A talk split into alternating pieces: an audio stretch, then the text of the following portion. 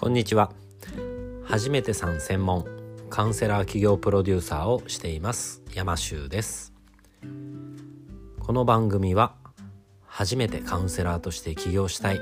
という方に向けて起業のお役に立てる情報をお伝えしていきます。はい、えー、今日はですね、えー、まあ、起業したいという方ですね。まあ、カウンセラーに関わらずいろいろな企業ってあると思うんですけども、えー、すごく成長の早い人の特徴っていうのをね、えー、ちょっとお伝えしていきたいなと思います。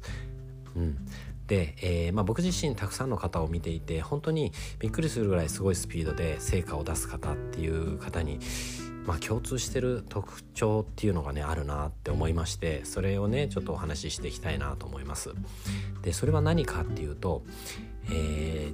まあ、自分の中で何かこう軸っていうんでしょうかねそれができるまで一人の人に、えー、から習い続けるっていうことだなってすごく思います。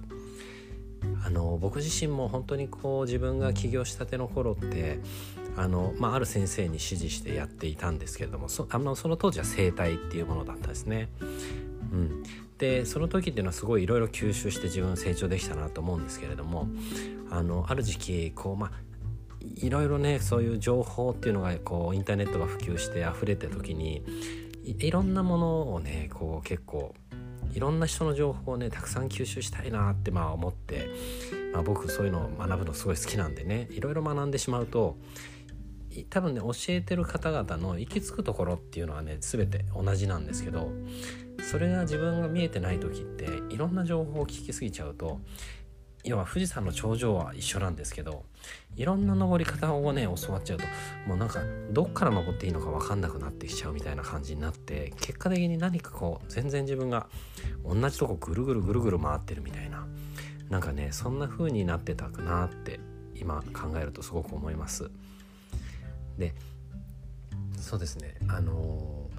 やっぱりねこういろんな人からいろんな知識をねたいっていう気持ちはすごくよくわかるんですけどそれをやるとね本当にあの人はこう言ってたんだけどこの人はこう言ってるなって3人で話せば多分ね目指してるところっていうのは一緒なんですけど結果的にそれが自分が目指すところっていうのが見えてないといろんなところからね情報を入手しちゃうとねやっぱりすごい迷いが生じて結果的に、うん、よく分かんなくなってきちゃうっていうことがね多いのかなって思います。そのねお話をそのいろんな人から聞くたびにあすごいいいこと聞いたっていう感覚はやっぱあるんですよね。でも結果的に